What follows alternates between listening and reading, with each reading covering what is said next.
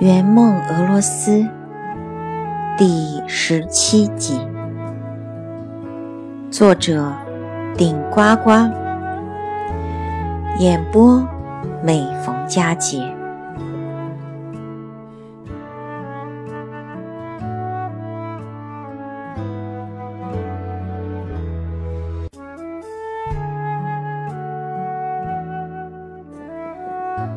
圣伊萨基耶夫大教堂位于涅瓦河左岸，位于市中心。这座教堂与梵蒂冈、伦敦和佛罗伦萨的大教堂并称为世界四大基督教堂。教堂于1818年动工。四十四万工匠造了四十年。教堂四面各有十六根紫红花岗岩柱，每根都重达一百二十吨。建筑物上方装饰着神话故事中的寓言人物雕像。大教堂造型雄伟壮观。被视为俄罗斯晚期古典主义建筑的精华。在伊萨基耶夫大教堂与涅瓦河之间，有一大片非常宁静的绿草地和参天古树。在这块圆形的大草坪广场上。就是十二月党人广场，中央竖立着彼得大帝骑马雕像。据说，这尊雕像是目前世界上纪念性雕塑艺术最完美的作品之一。骏马前腿腾空。彼得大帝安坐在坐骑上，两眼炯炯有神，目视前方。一八三三年，普希金为此创作了一首诗，题为《青铜骑士》。这是普希金所有作品中最具革命性的一首。铜骑士旁边是海军司令部的大厦。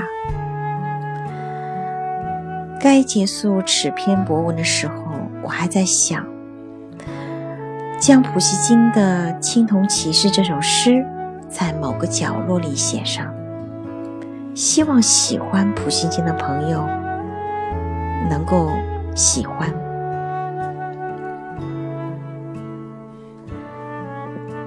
高傲的骏马，你奔向何方？你将在哪里停蹄？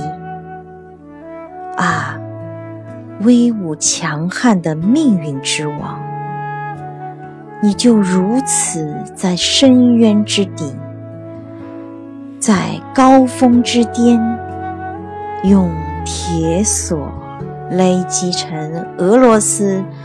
腾跃向上。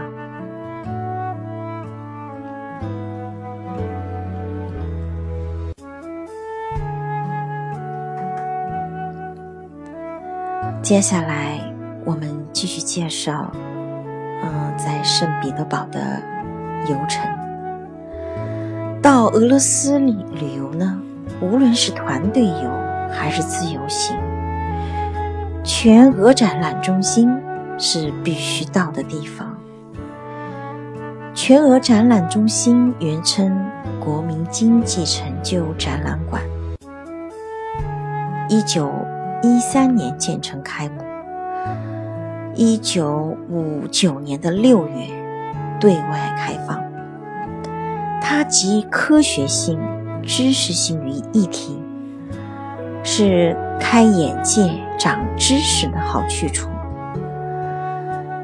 展览馆的正门高大雄伟，顶端是男女社员手举丰收的麦穗，是世界雕塑史的杰作。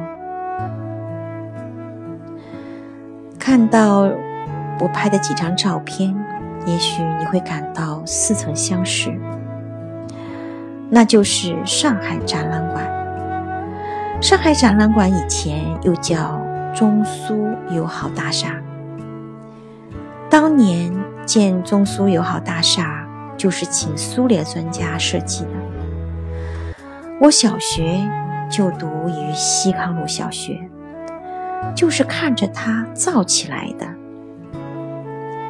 在没有任何展会的时候，到展览中心，实际上是看它的建筑景致。主展馆后面有著名的金色雕像喷泉，被人们称之为“十五个小金人儿”。喷泉正规的名字叫民族友谊喷泉。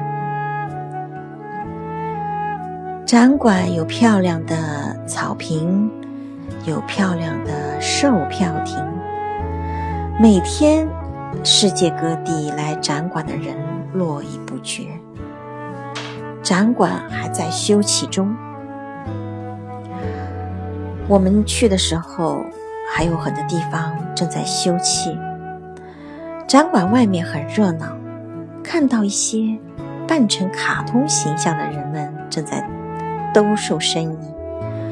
和他们合影要一百卢布，别看生意还真不错哦。展馆外还看到中国看不到的景象，我会在后面的博文当中单做阐述。朋友们一定会感兴趣的。